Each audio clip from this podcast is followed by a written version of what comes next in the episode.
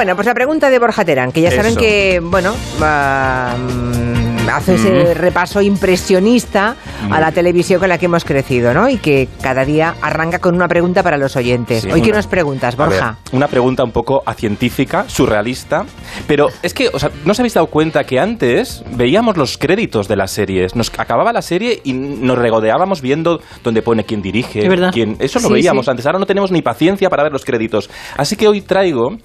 eh, Teníamos tiempo, diría yo. Teníamos Antes teníamos tiempo. tiempo. para ver los créditos. Ahora fíjense que en los programas de televisión, eh, como un, un minuto antes de acabar el programa, Sí. empiezan a poner un rótulo que va a toda um, pastilla, Leche, quiero decir, sí. a toda leche por debajo, que es que no puedes ver ni un nombre, Nada. como quieras ver a tu primo que sale por la tele Nada. y que es el eh, de ayudante de, sonido, no hay forma humana de leer el nombre no, de tu primo. o Hay que no dar al puede. pause, al pause. Sí, exacto. Pero nada, exacto. que no se ve el nombre, que nadie Pero al final... hubo, de- sí. hubo un tiempo que teníamos tiempo para Leerlo todo incluso, ¿no? E incluso esas canciones, o sea, esas- esas- esos créditos tenían una canción hecha a medida para acabar con su bidón la serie. Así que hoy traigo cuatro canciones, tenéis que elegir la que más recordáis, la que más os gusta en Twitter, en la encuesta. Traigo cuatro canciones de, de los años 80.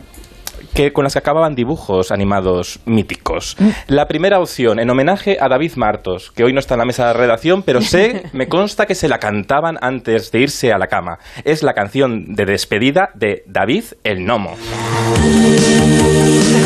Se va, acuéstate ya. Cada noche es una aventura. Estaba pensando que llamarse con el nombre de pila, que se ponga de moda por una serie de lo que sea, debe ser una catástrofe Una personal, condena, ¿eh? claro. No sabemos si Martos viene por el gnomo. No. Porque es No, como el ¿eh? gnomo, es igual, ¿no lo habéis visto? Es anterior. No, Es nos ha- anterior. además nos ha crecido mucho, así que no, no será por eso. A mí, Ya, ya, pero- a mí me recuerda un poco a David el Gnomo a veces. Bien, en la, Pero vamos a ver. la opción 2. Sí. La opción 2 es una serie que el domingo hizo 38 años que se estrenó. Así terminaba Willy Fogg. Tú sílvame.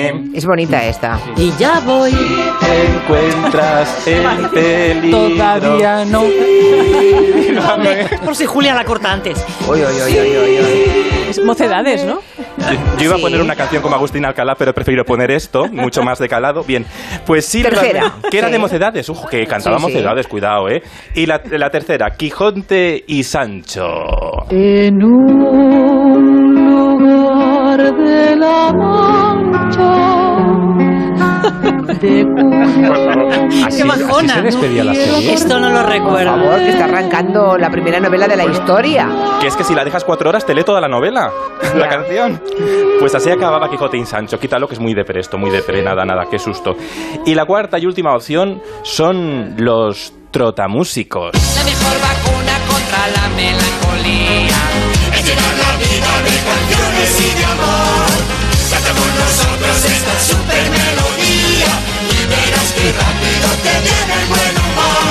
¿Sabes, Julia, una cosa? No. Esta canción de los trotamúsicos, la, la letra es de alguien que fue guionista tuyo en un programa. Y también guionista del 1, 2, 3 y guionista de Ah. Cuéntame cómo pasó. Ah, ya sé, Joaquín Oristrell, hombre, el gran Joaquín Oristrell. que ha hecho de luego. todo, ha hecho de todo hasta poner letras a los trotamúsicos. No te perdono que no hayas puesto mi mono medio y yo. Ay, es que esa, yo ahí no había nacido.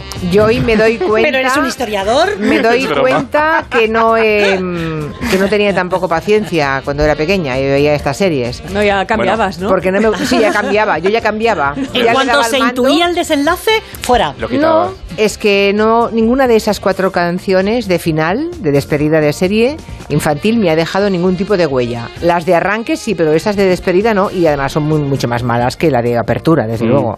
Pues mira, eh, ya que has regresado he decidido empezar con esto, Julia. Que te conecta, ¿verdad? Sí, he dicho, vamos a relativizar. Sílvame Bien. está muy bien, ¿eh? Muy La- buena. oye, que la mejor definición de humor me la dio una vez nuestro antropólogo preferido, el doctor Manuel Delgado. Dijo que el humor era el orgasmo de la inteligencia. Ay, qué bien. sí. ¿Vas a repasar la historia de humoristas de ese tipo, de los que hacen, los que provocan orgasmo de la inteligencia o no? No, ¿para qué nos vamos a engañar? Vale. Tampoco vamos a venir con expectativas altas. Tampoco crees Bueno, expectativas. Pero Está bien, cuéntame la historia del 22, 22, 22. Vale, pues mira, es que ahora como estamos en el 22, he dicho, vamos a recordar una coletilla que no se nos ha quitado de la cabeza y que surgió en el 1, 2, 3 con un chiste del dúo sacapuntas que empezaba así. Barbaridad lo que nos pasó esta mañana viniendo para Prado de Rey. ¿Pero qué les pasó? Que como venimos, como siempre, espetados, tío. Horroroso. O venimos andando. Y mira usted, llegando por Valleca, en lo alto del puente había un menda cantando 22. 22, 22, 22, 22, 22, 22, 22, 22, 22.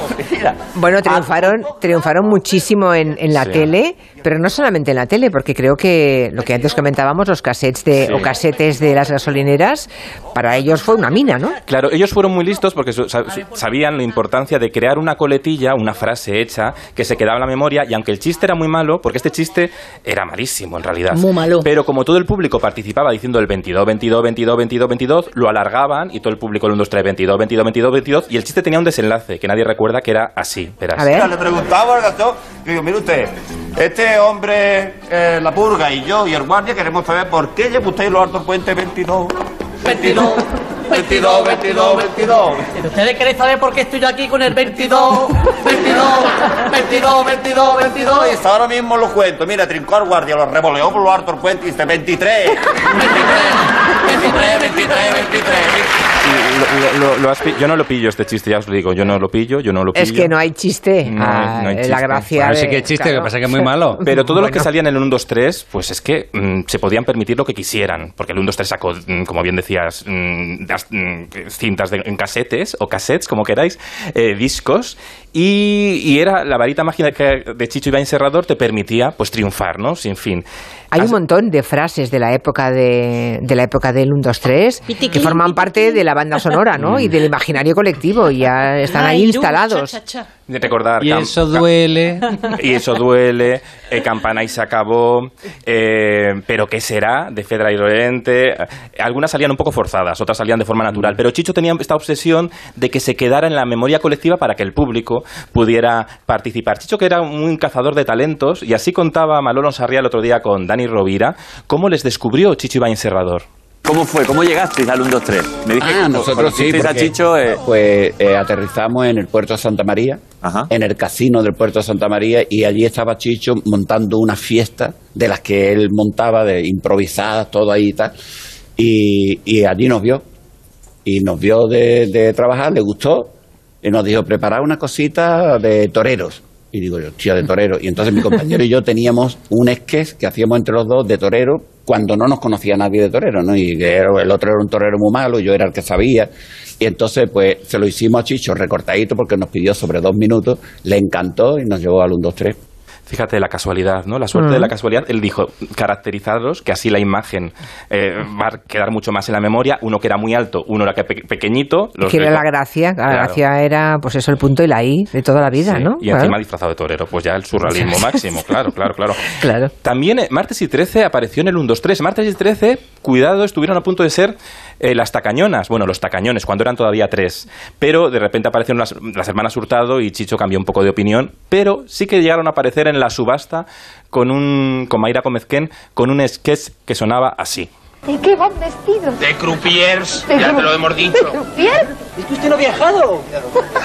Vamos a ver, me va a decir que no conoce a las famosísimas conejitas del Playboy. Sí, pero Claro, pero como este programa es feminista, nosotros venimos de conejitos. No comprende. En lugar de hacer salir a mujeres aquí de objeto, Pues nos han puesto a nosotros de hombres objeto. Y no hagas el loro porque eres un conejo. Bueno, bueno, Bueno, está bien, fíjate, no sé de qué año es esa grabación, pero 87. pues fíjate. 87, ah no, entonces mira, todavía, Sí. todavía, porque hablaba de un programa feminista, como somos feministas, ¿verdad? Mm. Ya, pero fíjate, ya se, ya se hablaba del feminismo y es verdad que Chicho Ibañez Serrador a veces se le acusa de machista por aquello de las azafatas, porque nos quedamos un poco en la superficie, pero es verdad que el, el erotismo del, el del 1, 2, 3 era masculino y femenino, porque también es el primer programa que desnudó a los hombres, es verdad. ¿Ah, sí? Y el primer programa que eh, a nivel mundial confió en una presentadora, que fue Mayra Gómezquén, para conducir el espectáculo. Y en ese momento a Chicho Ibañez Serrador le decían, pero ¿cómo vas a poner a una mujer? que no va a confiar la audiencia porque no tiene este punto paternalista. Qué chorrada, ¿no? Se decía en aquella época. Y Chicho fue para adelante con Mayra Gómez Ken, confió y fue el primer, a nivel mundial, primer concurso de prime time que fue presentado por una mujer. Ojo, ojo. Por el 1, 2, 3 también mm, pasó, bueno, el gran rey de las gasolineras, hablábamos de, las, de, las, de los casetes, triunfó Eugenio, con aquellos, con aquellos, eh, que Eugenio triunfó al principio en las gasolineras antes que en la tele, ¿no? Porque empezó a crear eh, sus chistes eh, y venderlos y entonces se fue cre- creando ese boca a oreja, ¿no? Tan, tan grande que le llevó al, al 1, 2, 3 y a tantos programas con chistes como este. ¿Saben aquel que dice que es un borracho que entra a un bar y dice feliz año nuevo? Digo, ¿cómo feliz año nuevo? Dice, si estamos en el mes de agosto. Digo, ostras, qué bronca mi mujer, de nunca me había retrasado tanto. Es que los chistes de Eugenio no pueden ser más malos. No pueden serlo. Lo importante es cómo lo contaba, ¿no? Claro, la puesta en escena, recordad. Los silencios que hacía, primero calentaba mucho con el silencio que desconcertaba al público. Luego el copazo que tenía siempre al lado. El cigarro. El Ducados. Malos hábitos de vida. Y también te digo que eso en la televisión de hoy no puedes poner yo un cigarrillo. Pero entonces, bueno, se era, creó ese vestido siempre de negro, sus gafas, su concreción. Su concreción. En una entrevista con Viviana Fernández, eh, hablaba así de, de sus referentes. ¿Tú eres autodidacta o, o has tenido algún maestro? Bueno, aunque soy autodidacta, pero uno siempre tiene un punto de referencia de, de humoristas que ha admirado y a veces hay que tener en cuenta también los que no te gustan para saber los, qué es lo que no se debe hacer. Para mí un maestro del humor de ahora y de siempre es Miguel Gila. El gran Miguel Gila, sí, sí. Y Gila hablaba así de Eugenio. Bueno, quizá lo dijo porque, al igual que yo, es un creador de un humor distinto, nuevo, intransferible, como era el, el de Eugenio, que a mí me ha parecido siempre un gran creador. Y admiro a los creadores, no a los imitadores ni a los cuentachistes, cuando los cuentan largos y mal y, y feos y sucios. Eugenio tenía el don de la síntesis y de reflejar en muy breves palabras una cosa muy divertida. Es curioso porque yo diría que han envejecido también muy bien los chistes de Eugenio, como lo de Gila. Sí. Siendo muy distintos ambos, desde Muy luego. distintos. Han, han envejecido yo creo que mejor los de Gila, porque Gila sí que, sí que tenía una sensibilidad para retratar la sociedad y hacer el humor de abajo a arriba, no de arriba a abajo, no, no de reírse de- del, del vulnerable, sino reírse más bien de la sociedad de la que todos somos partícipes y cómplices, ¿no? Y Eugenio era más inconsciente. Eugenio hizo muchos chistes de su vida cotidiana, algunos eran muy machistas también porque él era fruto de ese tiempo machista, ¿no? Todo hay que, claro, todo hay que contextualizarlo, es evidente. Sí, sí, no hay que mirar las cosas desde el hoy, hay que entender que todos venimos de ahí, todos venimos también, todos nos hemos reído con esos chistes porque todos venimos de ese lugar, ¿no? En realidad, de una cultura social de aquella manera. Lo que igual mucha gente no recuerda es que Eugenio empezó cantando. Sí, y que se presentó incluso a la preselección española de Eurovisión, ojo, cuidado, con la que fue su mujer, Conchita Alcaide. Sonaba así, así la presentaba Laurita Valenzuela. Canción número 2. Título Balada del Maderero. Autor María José de Cerato. Conjunto rítmico dirigido por Juan Barcons. Cantan los dos. Sonreír, trabajar, es un canto al porvenir, la esperanza de un hogar, la razón de mi existir. Mucho mejor los chistes, Bueno, bueno, ¿eh? bueno, qué maravilla. Pero, pero ya hay un punto humorístico. Sí. Que, un, que un dúo se llame Los Dos, Sí. ahí ya está la mano de Eugenio, claramente. Y al principio, en las primeras cintas de cassette que sacó Eugenio, metía alguna canción. Metían tres canciones, tal. Pero claro, la gente quería oír sus chistes, no quería oír las canciones. Bueno, fíjate, era era como el precedente del podcast. Ahora los cómicos, todos los cómicos hacen podcast.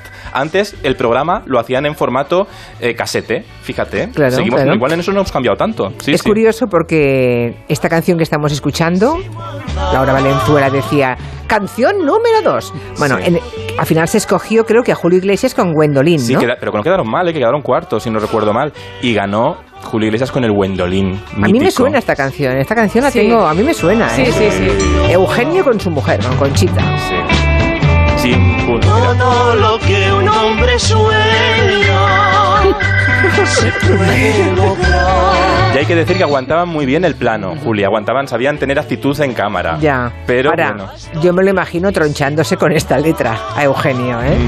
por dentro, también te digo. Sí, porque por fuera nunca lo vi. Pero, pero porque No. como también, ¿sabes lo que pasa? Que como era también uno de sus debut, de su, de su debut en televisión, todavía estaba con esa timidez de la ingenuidad de todavía no controlar mucho el medio. Estaba un poco acongojado, que se dice. No crean los oyentes más jóvenes que los que no recuerdan esto del cassette y que nunca fueron a una gasolinera a comprarse una cinta de estas, que era una cosa mm, de tercero o cuarto orden. Es que hubo humoristas muy importantes que hicieron mucha pasta vendiendo esas cintas en las gasolineras. Hablo de gente como Lina Morgan, por ejemplo. Sí, bueno, Lina Morgan y Juanito Ram- Navarro sacaron un cassette, fija, eh, atenta, atenta, me gusta mucho el título del, del, del casete. Risa, humor, juerga y tragedia. Sonaba así. Y, y me dieron un billete de tercera y ala, para la capital. Pero como soy tan tonta, me metí en primera. Tonta soy, tonta soy, dicen que sí. Pero yo no estoy mal, me paita a mí. O sea, ¿esto lo grabaron exclusivamente para la cinta casete? ¿Esto no ves el eco que tiene? Esto lo hicieron en un estudio solo para la cinta casete. Esto lo hicieron en la cocina de su casa. Bueno. baño. Ay, ay, ay. Tonta soy, tonta soy, dicen que sí. Bueno, La tonta del bote, ¿eh? Sí. Lina Morgan fue la protagonista de aquella película y además una parte de su personaje cómico se basaba en eso, ¿eh? En hacerse la tonta. Sí, y ella no, no tenía miedo, no, decía, con lo difícil que es dar con un personaje que funciona, no entiendo a los que me critican porque repito el personaje. Si al final decía ella muy bien, decía que era un personaje que se hacía con el cariño de una España de la que ella venía también, ¿no? ¿Tú recuerdas cuando entrevistaste, Julia, a Lina Morgan en La Luna? Perfectamente. Te dijo una cosa muy interesante sobre la revista que tantos años protagonizó. Y entonces una vez, como yo siempre hacía de, de cómica y, y siempre había la señora guapísima delante, pues llegó, y yo me llevaba los aplausos, el público me aplaudía a mí mucho más. Y entonces llegó un momento Pero que por la escalera bajaba la otra con las plumas, Sí, ¿sabes? aquella bajaba siempre la última, tenía que esperar y es- esperarla, ¿no? Y entonces un día me cansé y le dije, yo ya no espero a nadie. O me esperan a mí o, o no. O me esperan a mí o no salgo. Ay, me dijo, "Eh, es una locura porque eh, la que hace de segunda siempre es mejor, el público le agradece más las cosas y, y siempre se lleva el gato al agua y la, la revista siempre ha sido la señora guapísima y el cómico haciendo gracias y luego la otra que hace cosas, la otra, la otra era yo. Y Claro. yo dije, bueno, pues yo me quiero jugar el tipo y si mira, pues va, va a volver a empezar, pues vuelvo a empezar otra vez, pero yo quiero ir de primera en el cartel. Y fui de primera en el cartel y no pasó nada. La gente lo admitió, afortunadamente, y bueno, ya que estoy. Bueno, y bajaba ella. Como bajaba, vedette, claro, bajaba ella en las escaleras. Claro, claro. Y triunfó. Mm. Una entrevista que ella no era fácil dando entrevistas, porque ella se pensaba mucho lo que decía, ¿verdad, Julia? Uy, Uf, tenía un- convencerla fue complicadísimo, no, no. Lina Morgan apenas concedía entrevistas, era muy reticente a ello, mucho. Tenía mucho miedo al que dirán Sí. antes de las redes sociales. Sí, vamos, eh, no sé cómo hubiera vivido hoy, ¿eh? Eh, porque efectivamente tenía miedo a, decir alguna cosa inconveniente, algo que fuera mal interpretado, cuidaba muchísimo sus apariciones públicas, o sea, era, era inteligente realmente, era, se dosificaba muchísimo. La pregunta que hemos hecho, ¿repetimos un poquito? Sí, la pregunta era, ¿qué canción mítica de los dibujos animados os gusta más de las cuatro que he propuesto yo con mi objetividad absolutamente mentirosa? A ver, teníamos David el Nomo, teníamos el Sílvame de Willy Fogg, Quijote y Sancho y los Trotamúsicos. Exacto. Los oyentes han escogido Sílvame de Willy Fogg. Muy bien. Oye, muy Esta. bien, la mejor, la mejor. La que recordábamos. Yo reconozco que he votado por esta. Pero tú votas también. Claro, en la voto para encuesta. subir votos porque que, a ver, ha dicho que no es objetivo. Que porque él quiero tener igual de votos que el orden mundial, entonces Ya. yo me voto. compite con, con el oro del mundial, Borja. Compite con el mundo. Tiene casi un 41% de los votos de los oyentes. Le sigue de la canción de cierre de David el Nomo, después Quijote y Sancho y la última Los Trotamúsicos. Jo. Sí.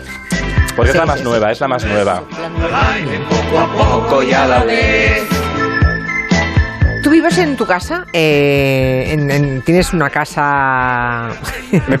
Yo tengo una casa, sí, tengo una casa. ¿Tú tengo- vives en una casa que podría estar en el Zulista o no? Eh, no, bueno, no lo sé. No lo Bueno, sabes. eh, o sea, no, tanto no. Va, di que no, ¿cómo va a ser que sí? Hombre, O sea, no vives en un zulo, Borja. A ver, no vivo- estás en una mansión, no, es un palacio, pero no es un Se zulo. rumorea que me he comprado un chalet, pero es mentira. Ya. Todo se andará, ya lo verás. Bueno, les digo esto porque hay una cuenta satírica en Twitter que seguramente muchos oyentes siguen, porque la verdad es que es muy gracioso si uno no tiene que vivir en los sitios que te, que te enseñan. ¿eh? Claro, Se sí. llama El Zulista. Lo que hace es recopilar los peores pisos que ofrece todo el mercado inmobiliario. Hay un concurso anual que ya tiene ganador, Sí, ¿no? lo Del año 2021. Lo mejor de lo peor, ganador absoluto. Un coqueto apartamento al que han bautizado como el Zulo con entrada cagaducha. Literalmente, cuando entras en el piso, entras directamente a la ducha, que además en su interior está el váter, o sea que lo tiene todo para desinfectarse como si fuese un túnel de lavado antes de entrar en tu casa, o sea, ideal para estos tiempos pandémicos. Muy, muy aséptico, no hace falta ¿cómo dejar los zapatos en la puerta. Bueno, además tiene dos enchufes muy pegados para darle emoción y una cosa que llaman fregababo. Enchufes En la ducha. pegados a la ducha. Muy Oh, bien. Al lado, al lado, al lado de la ducha. Vale, sí. vale. O sea, no Y- sales vivo de ese piso. Es complicado, sí, sobrevivir. Y te lavan los dientes y los cacharros en el mismo sitio, en un fregababo. Estas dos actividades no tienen por qué estar separadas en el espacio. Oye, me, me parece muy bien que ahorren. Bueno, segundo premio, para un habitáculo en el centro de Madrid. Mínimo, mínimo, cero dormitorios. Es realmente un mini pasillo eh, con una cama, con en el- la cabecera de la cama, la lavadora, así para dormir al arrullo, el centrifugado. No tiene más, o sea, tiene como, debe de tener como tres metros cuadrados. eh, una quinta planta por 500 euros al mes en Malasaña. Tres metros cuadrados en el centro de Madrid, sin Hola. ascensor, en un quinto piso. Bueno, entre los finalistas, un ático en Bilbao en el que no puedes ponerte de pie, de verdad, no puedes erguirte, pensado para orugas, dicen, se vende por 189.000 euros. Y una casa en Pozuelo por 950.000 en la que el dueño especifica que no piensa ni enseñarlo, ni coger el teléfono para darte más datos, que ahí están las fotos, si te gusta bien y si no también, y te avisa para que no te molestes en llamar. Si te interesa, dejas una señal de 8.000 pavos y ya te darán los detalles al firmar el contrato de Arras. En una de las fotos además se ve un árbol en mitad del jardín del que cuelga la pierna de un maniquí. ¿En serio? ay, qué miedo. Vamos, un millón de euros. con Si eres lo de asesino en serie, o sea, es tu lugar. Ay, qué Sí, miedo. sí. Igual es una estrategia comercial, ¿eh? Hemos puesto en Twitter, ahora hemos puesto, hemos retuiteado la foto del premio ganador. La cagaducha. La cagaducha. Y efectivamente, es que no me lo podía creer. Se ve una ducha, abres la puerta principal y ahí estás dentro de la ducha. O sea, hay que ser sinvergüenza para alquilar esto. Y dentro O sea, del váter. Dentro, dentro de la váter. ducha, ¿eh? Una ducha, o sea, hay que verlo. Mírenlo, porque no, no darán crédito. Es casi inverosímil. Lo estoy viendo. Impresionante. El que no se emancipas porque no quiere, de verdad. Ya. Sí. Bueno, les contamos algo de la mutua y, mm, y os despido ya. a- Venga. A, los presentes. Por ejemplo, y me que voy está- a por otros. Venga, que suben los precios de todo y hay gente que te cuenta, bueno, pues, eh, ¿qué hago? Bueno, pues explícale lo de la mutua y es, le dices que eh, se cambie de seguro, que se vaya a la mutua, porque ahora si te vas con cualquiera de tus seguros, te bajan el precio sea cual sea. Llama ya, 91 555 5555 91 555 5555. Esto es muy fácil. Esto es la mutua. Consulta condiciones en mutua.es. Espera, que antes de despedir a Nuria también quiero que me cuente una historia de gratitud que es muy bonita. Es un vecino de Campo Lameiro, que está en Pontevedra, que sufrió en su momento un joven un, ataque epiléptico, fue en la calle, le ayudaron dos mujeres y quiere encontrarlas, porque no tiene forma de hacerlo, para darles las gracias. Así que igual le echamos una mano, ¿no? Sí, ocurrió el pasado 7 de diciembre, sobre las 10 y media de la mañana. Kiko Fariña, de 47 años, se encontraba casi a las puertas del Hospital Provincial de Pontevedra porque tenía una prueba por el diagnóstico de epilepsia que le dieron hacía unos meses. ¿no? Kiko se desplaza en silla de ruedas desde que era niño por discapacidad y precisamente en ese momento, an- antes de entrar en el hospital, sufrió un ataque. La persona que acompañaba a Kiko le atendió a él, estaba pendiente, entonces quedó inconsciente en ese momento y lo que podía haber pasado es peor, se podía haber hecho mucho daño si no es por la ayuda en ese momento de dos mujeres que impidieron que su silla volcara. Una fue muy rápida y aguantó la silla que estaba ya volcando y la otra entró al hospital para solicitar ayuda. Cuando Kiko recobró la conciencia, las dos mujeres ya se habían ido y la persona que le acompañaba dice que, bueno, no le dio tiempo a ver mucho, pero que parecían madre e hija o tía y sobrina y ahora Kiko está movilizando las redes sociales para poder agradecer personalmente a estas dos mujeres su ayuda. Él mismo nos ha contado qué es lo que quiere decir si consigue encontrarlas. Darle las gracias, nada más y nada menos. Creo que dar las gracias es importante porque es como que todos tenemos muy interiorizado que tenemos derecho a, a criticar y derecho a reprochar, pero creo que tenemos también una obligación, por lo menos una obligación moral, a agradecer a quien nos hace bien.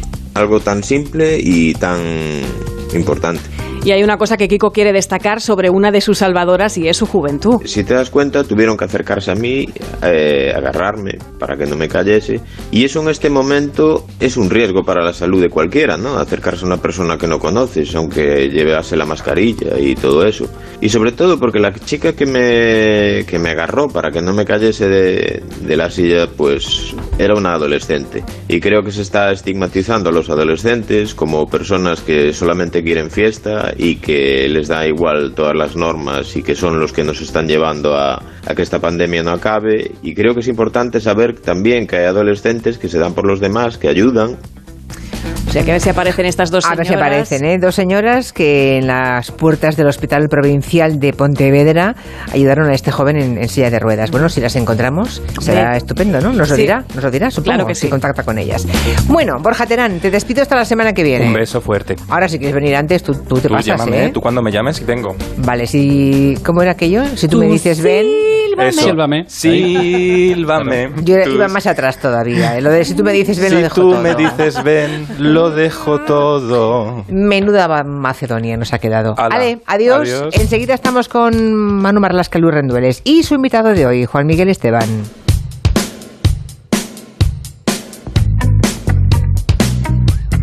En Onda Cero. Julia en la Onda.